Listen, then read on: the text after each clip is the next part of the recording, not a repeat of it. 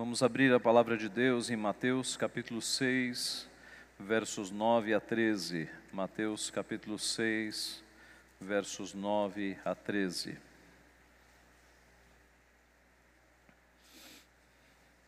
Portanto, vós orareis assim: Pai nosso que estás nos céus, santificado seja o teu nome. Venha o teu reino, faça-se a tua vontade, assim na terra como no céu. O pão nosso de cada dia dá-nos hoje. Perdoa-nos as nossas dívidas, assim como nós temos perdoado aos nossos devedores. E não nos deixes cair em tentação, mas livra-nos do mal, pois teu é o reino, o poder e a glória para sempre. Amém. Vamos orar. Pai Santo, nós te louvamos porque tu és um Deus bondoso, porque o Senhor nos edifica na tua palavra, porque o Senhor nos supre com tudo aquilo que nós necessitamos para ter comunhão com o Senhor. Te agradecemos pelos meios de graça, pelos sacramentos, te agradecemos pela tua palavra que fala ao nosso coração, te agradecemos pela oração que este canal direto de comunhão com o Senhor, pelo qual nós podemos falar ao Senhor e o Senhor pode nos abençoar. E te louvamos, Pai, porque pela tua palavra o Senhor edifica a nossa vida. Edifica-nos então, mais uma vez nesta manhã. Ajuda-nos, Pai, a entender a profundidade das tuas palavras, das palavras do nosso redentor. E assim, Pai, ajuda-nos a orarmos de uma maneira que te agrade ainda mais. Nós pedimos em nome de Jesus. Amém. Meus irmãos, o nosso Deus nos ensina a orar. Nós temos aqui a oração do chamada oração do Pai Nosso, ou oração dominical, oração do Senhor. Dominical vem de dominus, do Senhor no latim. E quando nosso Senhor Jesus, ele chamou os discípulos e disse: "Vocês orarão assim", ele não estava querendo dar um, uma, uma fórmula de oração que devesse ser repetida por nós todos os dias em que nós devêssemos orar apenas a oração dominical. Mas mais do que isso, ele nos deu um modelo de oração que nos ajuda nas nossas orações. Quando nós percebermos o que Jesus ensinou aqui em termos de modelo, as nossas orações serão melhor feitas, melhor dirigidas diante do nosso Deus. Então, o que Jesus nos ensina aqui não é uma fórmula que nós devemos, como os romanistas fazem, rezar, decorar essas palavrinhas e, e, e dizê-las como se fosse uma reza, mas ele nos ensina um modo de orar, um modelo de oração que nos ajuda nas nossas próprias orações. Nós temos lições preciosas aqui, princípios preciosos que vão nos ajudar a formular, formular melhor as nossas próprias orações pessoais com as nossas próprias palavras. Vamos primeiro então algumas considerações mais gerais sobre a oração do Senhor, a oração dominical. Ela é dividida em três partes. Você tem o prefácio, Pai nosso que estás nos céus, seguido de seis petições e a conclusão, pois teu é o reino, o poder e a glória para sempre. Dentro destas três, aliás, dessas seis petições, você pode dividi-las em três petições primeiras e três petições finais. As três primeiras petições, santificado seja o teu nome, venha o teu reino, faça-se a tua vontade, elas têm relação com Deus, com a glória de Deus, com as coisas de Deus. Observe, o teu nome, o teu reino, a tua vontade. As outras três petições, o pão nosso nos dá hoje, perdoa as nossas dívidas, não nos deixes cair em tentação, essas três têm relação com as nossas necessidades, com aquilo que nós precisamos. Nós precisamos do pão, e o pão aqui está simbolizando as nossas necessidades básicas. Nós pedimos que Deus perdoe os nossos pecados, e nós pedimos que Deus nos livre do mal ou do maligno. Então, essa é a primeira estrutura que a gente tem que ter na cabeça. Das seis petições da oração dominical, três exaltam e glorificam e fazem pedidos com relação a Deus: o teu nome, o teu reino, a tua vontade.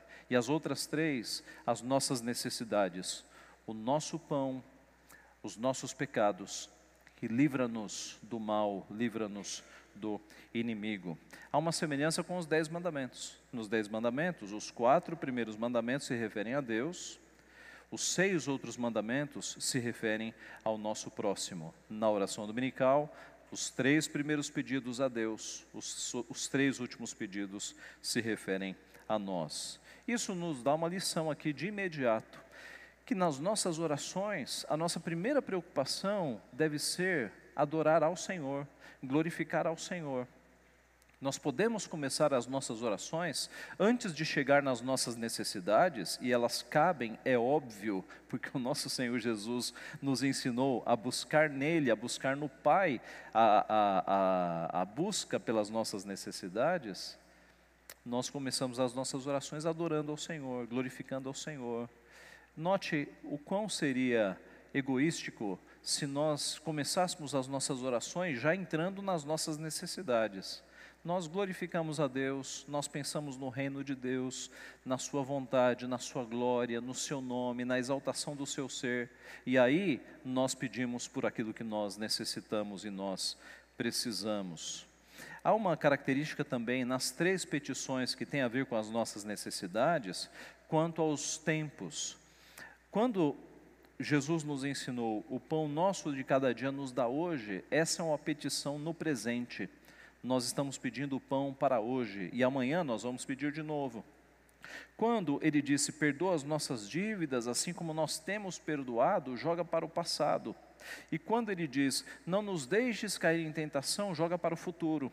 Então você tem aqui presente, passado e futuro. Toda a nossa vida está diante do Senhor, passado, presente e futuro. Ah, note também que a oração dominical, ela não é individualista, egoística, você deve ter reparado, é o pão nosso. Perdoa os nossos pecados, não nos deixes cair em tentação. É uma oração coletiva, de forma que você não deve se preocupar apenas com o teu pão, mas você está pedindo para o povo de Deus o pão nosso, Senhor, nos dá hoje. Você está pensando na comunidade. Você não está pedindo perdão apenas pelos teus pecados, mas perdoa as nossas dívidas. Você está pensando na comunidade. E não nos deixes cair quando nós fomos tentados. Novamente, plural, você está pensando na comunidade.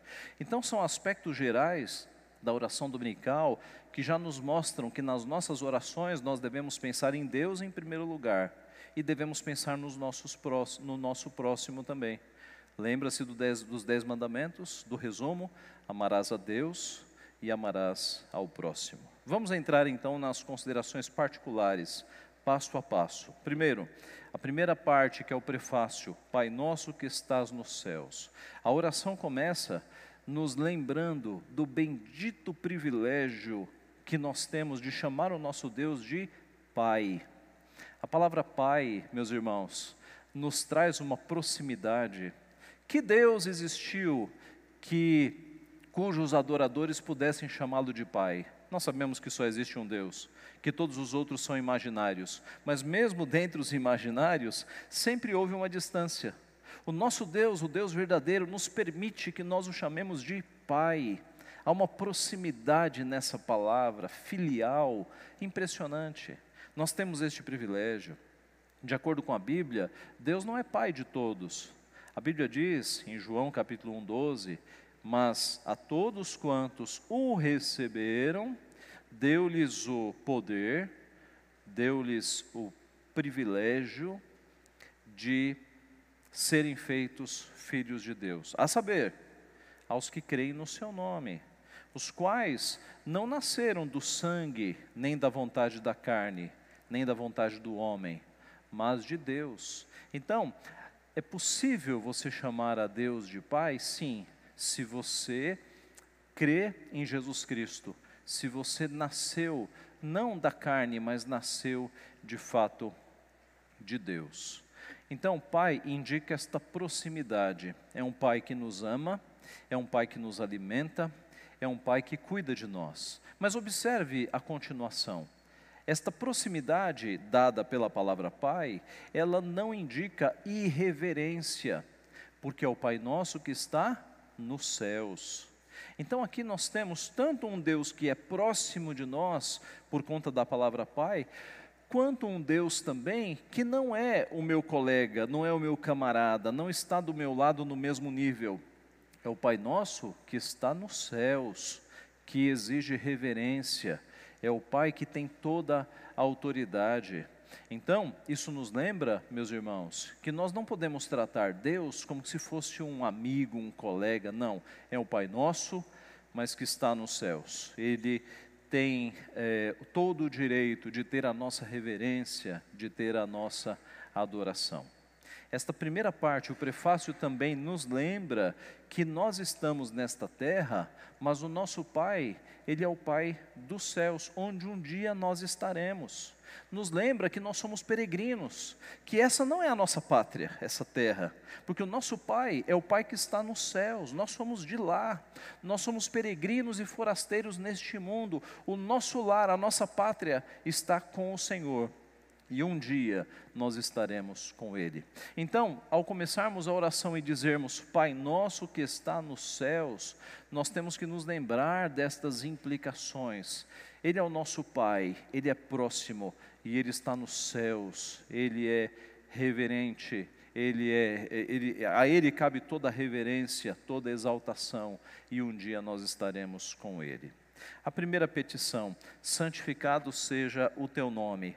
O que é que nós pedimos quando nós começamos a oração, santificado seja o teu nome? Ora, que o nome de Deus seja santificado, glorificado, exaltado, separado das coisas pecaminosas deste mundo.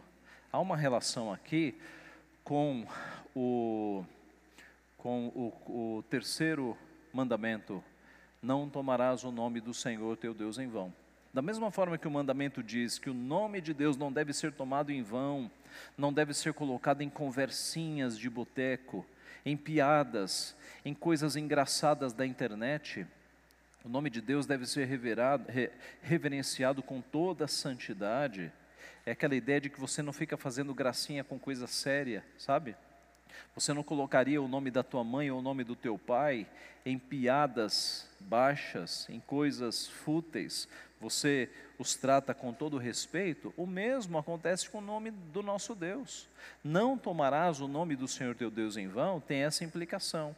E aqui, quando nós oramos, santificado seja o teu nome, nós estamos pedindo que o nome de Deus seja exaltado o máximo possível, seja reservado para assuntos santos e piedosos seja glorificado. E não apenas o nome de Deus, porque o nome de Deus é a forma como ele se identifica, que se une ao seu ser, mas que os seus atributos, os seus mandamentos, as suas palavras, tudo que tem identificação com Deus devem ser santificados, exaltados. Nós devemos respeitar a palavra de Deus, não ficar fazendo piadinhas com coisas bíblicas. Devemos respeitar as doutrinas de Deus, os atributos de Deus. Deus é santo, meus irmãos, ele não cabe em coisas é, pecaminosas da nossa vida, do nosso mundo. Santificado seja o, teu, o seu nome, que ele seja reverenciado no mais alto dos céus nós, quando oramos, santificado seja o teu nome, nós estamos pedindo que em, no nosso viver, a partir das minhas palavras, a partir dos meus atos, a partir dos meus pensamentos, o nome de Deus seja santificado na minha vida. Em outras palavras, que as pessoas olhando para o meu comportamento, para as minhas obras, para o meu procedimento, elas reconheçam que existe um Deus santo, que Deus seja santificado na minha vida, que as pessoas vejam reflexos de um Deus santo no meu comportamento. Nosso Senhor Jesus orou: Pai, glorifica o teu nome. Nosso Senhor Jesus disse: Assim brilhe também a vossa luz diante dos homens, para que vejam as vossas boas obras e glorifiquem a vosso Pai que está nos céus. Note, para que os homens vejam as nossas boas obras e glorifiquem a Deus que está nos céus. Santificado seja o teu nome, é cumprido quando na nossa vida nós temos um testemunho do nosso Senhor Jesus e as pessoas olham para nós e pensam em Deus e pensam em Jesus Cristo. Pedro ensinou: mantendo exemplar o vosso procedimento no meio dos gentios, para que naquilo que falam contra vós outros, como de malfeitores, observando-os em vossas boas obras, glorifiquem a Deus no dia da visitação. E um pouco adiante na carta, se alguém fala, fale de acordo com os oráculos de Deus. Se alguém serve, faça-o na força que Deus supre, para que em todas as coisas Deus seja glorificado. Então, santificado seja o teu nome, tem estas implicações. Venha o teu reino, o que nós estamos pedindo aqui? Que o reino do pecado seja destruído, que o reino de Deus, que é implantado, não física e geograficamente, mas o reino de Deus, ele avança no mundo, nos corações. O reino de Deus é estabelecido no coração das pessoas. Que o reino de Deus continue avançando, continue se proliferando sobre toda a terra. E assim que o Evangelho seja propagado por todo o mundo, que o número dos eleitos seja completado. Quando nós dizemos venha o teu reino, é esse, é essa a nossa esperança, que o reino de Deus ele venha na sua plenitude, atingindo todos os corações.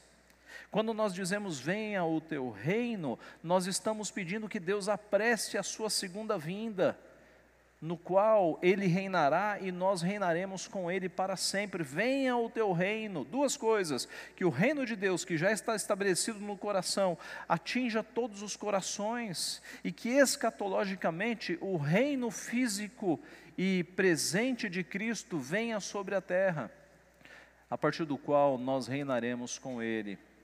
E há um aspecto aqui quando nós dizemos venha o teu reino, está explícito de que não é o nosso reino, não é aquilo que eu quero da minha vida, mas é que eu me submeto ao Rei dos Reis, eu me submeto ao teu reino, ao teu reinado, ao teu senhorio, à tua soberania. Não é o meu reino. A nossa tendência é queremos o nosso reino o nosso governo, o nosso senhorio, fazermos as coisas do nosso jeito, mas quando eu oro que venha o teu reino, é que eu estou me submetendo ao senhorio e ao reinado de Cristo.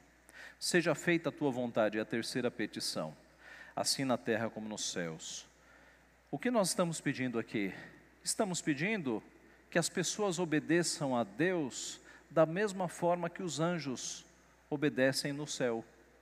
Seja feita a tua vontade, assim na terra como nos céus. Da mesma forma em que os anjos obedecem a Deus de modo fidelíssimo, que os homens na terra obedeçam a este Deus, que a vontade dele seja feita da mesma forma como é feita nos céus. Que as pessoas que agora não obedecem a Deus sejam ensinadas a obedecê-lo, e que aqueles que já obedecem possam fazê-lo de uma forma ainda mais piedosa e mais fiel. Que a vontade revelada seja feita a tua vontade, a vontade revelada na palavra de Deus seja seguida pelas nações, pelas famílias e pelas pessoas, seja feita a tua vontade. Que Deus tire de nós e de todas as pessoas a cegueira, a fraqueza, a indisposição, para obedecer à vontade de Deus, que Deus nos faça capazes e prontos para nos submetermos à Sua vontade, que seja feita a vontade de Deus e não a nossa vontade. Note, quando nós dizemos seja feita a tua vontade, é uma declaração de que nós queremos fazer a Sua vontade. E que a vontade de Deus seja feita por todas as pessoas, da mesma forma, eu repito, com que os anjos o obedecem. Então, estas primeiras três petições têm a ver com a glória de Deus, tem a ver com o seu nome, com o seu reino, com a sua vontade. Que o seu nome seja exaltado no alto dos céus, que o seu reino venha sobre nós e atinja as pessoas, e que a vontade do Senhor seja seguida da mesma forma pelas pessoas, da mesma forma que os anjos a seguem. Entramos nas três últimas petições. O pão nosso de cada dia nos dá hoje. O que nós pedimos aqui? Que Deus nos alimente no dia de hoje.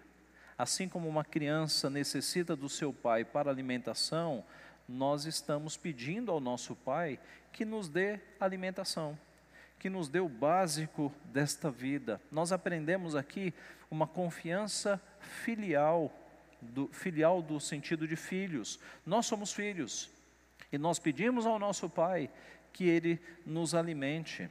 Nós pedimos aqui que Ele alimente não apenas a mim, mas aqueles que estão ao meu redor. Porque eu não estou pedindo o pão meu de cada dia me dá hoje, mas eu estou pedindo o pão nosso. Senhor, alimenta a mim e as pessoas que estão ao meu redor.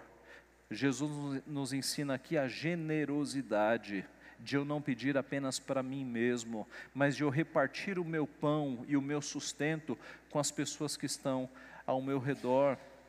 Que Ele dê pão para hoje, de forma que eu não acumule. Os irmãos se lembram de como Deus trabalhou isso na prática no deserto com o maná? Os irmãos se lembram que o maná era o pão nosso de cada dia. Ele era nosso porque era para a comunidade de Israel, e ele era de cada dia. Deus não fez cair maná, maná do céu uma vez por mês para eles juntarem, ó, vocês têm alimento aí para um mês. Todo dia caía o maná.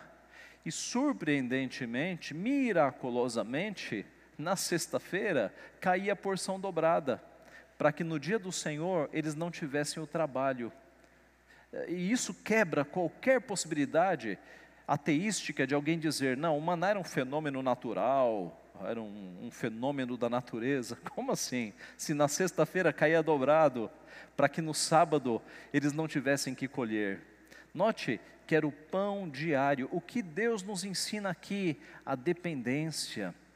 Todos os dias nós vamos pedir o pão para o nosso Deus. Porque se Deus nos desse uma grande quantidade, nós juntaríamos e aí daqui a um mês a gente ia conversar com o nosso Pai. E não é isso que Ele quer. Ele quer comunhão.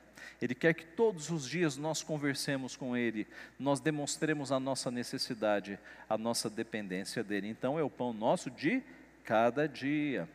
Quando eu oro o pão nosso de cada dia nos dá hoje, Jesus está nos ensinando a ter uma vida simples, porque eu estou pedindo pão, eu não estou pedindo alimentos sofisticados. Já em Israel havia alguns elementos mais sofisticados, mas o alimento básico é o que Jesus nos ensinou. Peça pão, tenha uma vida simples, peça o alimento mais simples, contente-se com uma vida simples, não queira alimentos ultramente sofisticados. Que Deus te dê o pão e que você aprenda a viver de uma maneira simples. Como orou Agur em Provérbios 38. Não me des a pobreza nem a riqueza, Dá-me o pão que me for necessário. Dá-me o pão que me for necessário. Provérbios 30, verso 8. O pão, meus irmãos, é símbolo aqui das nossas necessidades básicas, das nossas vestes, do nosso abrigo, do nosso alimento. Então, quando nós oramos, o pão nosso de cada dia nos dá hoje, nós estamos pedindo as necessidades básicas e Deus está cuidando de nós e Ele nos dá diariamente aquilo que nós precisamos. O salmista disse: Fui velho e nunca vi um justo mendigar o pão, porque o pão Deus nos concede. Deus sempre dá um jeito de que nós não mendiguemos o pão. O básico Ele sempre nos dá. Ele cuida de nós. A quinta petição perdoa as nossas dívidas, assim como nós perdoamos aos nossos devedores. Como Deus nos fez corpo e espírito, e não só de pão viverá o homem, nós temos aqui na quinta e sexta petição pedidos espirituais. Observe, a primeira petição, das três últimas, né? Das que se relacionam a nós, tem a ver com as nossas necessidades físicas e materiais. Mas as duas últimas petições, elas contemplam a nossa vida espiritual. Por quê? Porque nós somos corpo e nós somos espírito, e não só de pão viverá o homem. O que nós pedimos aqui? Que as nossas dívidas contra Deus, isto é, os nossos pecados, porque os nossos pecados são dívidas, e lembre que Cristo pagou as nossas dívidas na cruz do Calvário, dizendo inclusive um termo comercial contábil está consumado, está pago. Né? Então, no os nossos pecados são dívidas contra a santidade de Deus. E nós estamos pedindo aqui que Ele perdoe as nossas dívidas. Nós estamos pedindo que a nossa confissão de pecados ela seja constante, porque se a oração dominical ela deve acompanhar a nossa vida, é implícito que nós vamos sempre pedir perdão pelos nossos pecados. Novamente, não é perdoa os meus pecados, mas perdoa os nossos pecados, as nossas dívidas. Nós nos preocupamos com o nosso próximo. E que Deus perdoe os nossos pecados da mesma maneira que nós perdoamos aqueles que pecaram contra nós perdoa as nossas dívidas, assim como, da mesma forma, nós perdoamos os nossos devedores. É a parte mais perigosa da oração. Por quê? Porque se você não é uma pessoa perdoadora, você está dizendo, Deus, não me perdoe. Porque se a oração é, perdoa-me da mesma forma que eu perdoo o meu próximo, e eu não perdoo o meu próximo, eu estou dizendo, Deus, não precisa me perdoar. E veja o quão perigoso é isso. Não é à toa que Jesus explicou melhor. Veja o verso 14 e 15. 14 e 15. Porque se perdoardes aos homens as suas ofensas, também vosso Pai Celeste vos perdoará.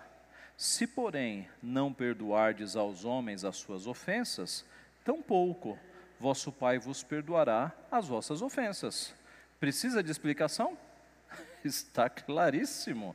Está claríssimo. Então, seja uma pessoa perdoadora. Você não tem direito de não perdoar o teu próximo. E pior, se você não perdoar o teu próximo, Deus não vai te perdoar. E isso é gravíssimo. Então, quando nós dizemos perdoa as nossas dívidas, Senhor, assim como per nós perdoamos os nossos devedores, seja perdoador comigo, da mesma forma que eu tenho sendo perdoador com o meu próximo. E a sexta e última petição não nos deixes cair em tentação, mas livra-nos do mal. O que nós pedimos aqui? Nós pedimos que quando nós estivermos em tentação, que Ele segure firme na nossa mão para nós não cairmos. O português não ajuda nessa sentença, não é? Mas se você inverter, você entende.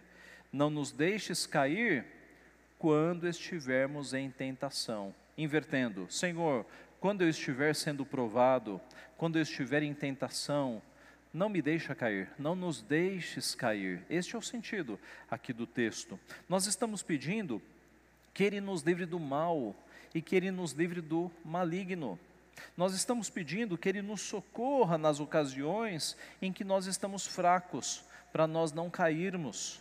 Nós estamos pedindo que no dia em que nós cairmos, nós sejamos levantados pelas Suas mãos, nós sejamos reabilitados pelo Senhor e que nós tiremos proveito da queda para aprendermos a não cair e a sermos mais santos diante do Senhor. Nós estamos pedindo implicitamente pela nossa santificação, para que nós sejamos mais piedosos, menos pecadores, pela nossa fidelidade a Deus. Quando o texto diz: livra-nos do mal, é possível traduzir como livra-nos do maligno também, nós estamos pedindo que Deus nos livre de toda malignidade e que Satanás, estou usando as palavras do Catecismo Maior, que Satanás seja espizinhado embaixo dos nossos pés, que nós tenhamos vitória sobre o inimigo, que nos ardize nas armadilhas que ele faz contra nós, nós o pisoteemos, nós tenhamos vitória no nome de Jesus porque Deus nos chamou, meus irmãos, Deus nos resgatou das trevas, não foi para que nós ficássemos escravizados mais a pecados. Em Cristo nós temos a vitória sobre a tentação. Não vos sobreveio tentação que não fosse humana, mas pelo contrário, com a tentação ele provê o livramento. Então, usando as palavras do Catecismo Maior, que Satanás seja pisoteado, espizinhado, que ele fique embaixo dos nossos pés, quando ele tentar nos derrubar na nossa vida cristã. Não porque nós somos alguma coisa, mas porque o Cordeiro Santo derramou seu sangue para que nós fôssemos purificados. Nós somos povo separado do Senhor, nós estamos libertos de qualquer domínio e escravidão do pecado. Deus nos chamou para a vitória espiritual, em Cristo somos mais que vencedores. Não estamos mais escravizados ao reino das trevas. A vitória sobre o pecado, desde que nós usemos as armas que Deus nos deu, os meios de graça, a oração, a palavra e os sacramentos, meus irmãos. Confesse isso na tua vida. Você é vitorioso em Cristo Jesus, que Satanás seja espizinhado embaixo dos nossos pés. E por fim, a conclusão da oração: Pois teu reino, o poder e a glória para sempre. Amém. O que nós afirmamos com estas palavras, que aparecem nos manuscritos mais antigos, que todos os pedidos são corretamente endereçados, porque Deus é o Rei, pois teu é o reino. Nós estamos pedindo essas coisas, coisas porque o Senhor é o Rei, teu é o reino. Não estamos pedindo para um súdito, para um vassalo, estamos pedindo para o rei, pois teu é o reino. Por isso nós fazemos estas seis petições. Ele é o rei, ele é aquele que conhece, possui todas as coisas. É a ele quem nós devemos pedir. É ele quem supre as nossas necessidades.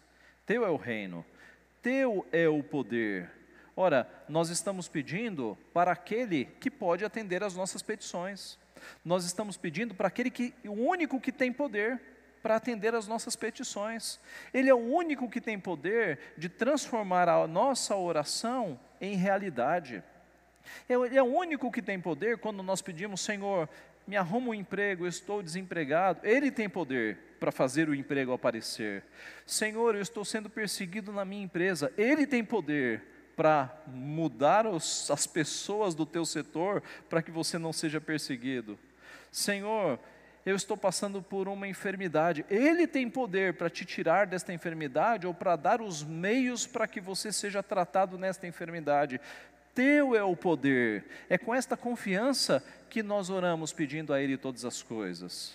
E por fim, Tu é a glória para sempre. Estas palavras são um louvor a Deus, um reconhecimento de que tudo é para a glória dele. Quando ele nos alimenta, quando ele nos perdoa os pecados, quando ele nos livra do maligno, nos segurando para que não caiamos, tudo é para a glória dele, porque nós somos o seu povo. E, da, e, e na medida em que nós somos cuidados por este Pai amoroso, tudo glorifica o teu nome. Quando a primeira parte da oração, as três primeiras petições são cumpridas, tudo é para a glória dele, tudo é por meio dele, para ele, por ele, tudo é para a sua glória, meus irmãos.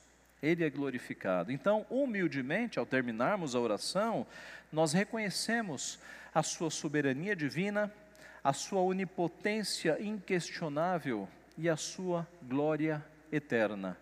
Teu é o reino, teu é o poder e tu é a glória para sempre. Concluindo, Jesus Cristo nos ensina um modelo de oração não para que nós o rezemos, não é? decoradamente, como no passado alguns de vocês fizeram. O padre disse: ore lá 20 Pai Nossos, como que se orar fosse castigo, né? Como se fosse uma fórmula mágica de santificação. A oração do Pai Nosso não é para ser rezada, repetida, ela é para ser orada prestando atenção em cada parte. Então, a partir de agora, e eu sei que alguns já fazem isso há tempo, quando nós orarmos a oração dominical, que nós pensemos em todas as suas implicações, em tudo que cada parte dela significa.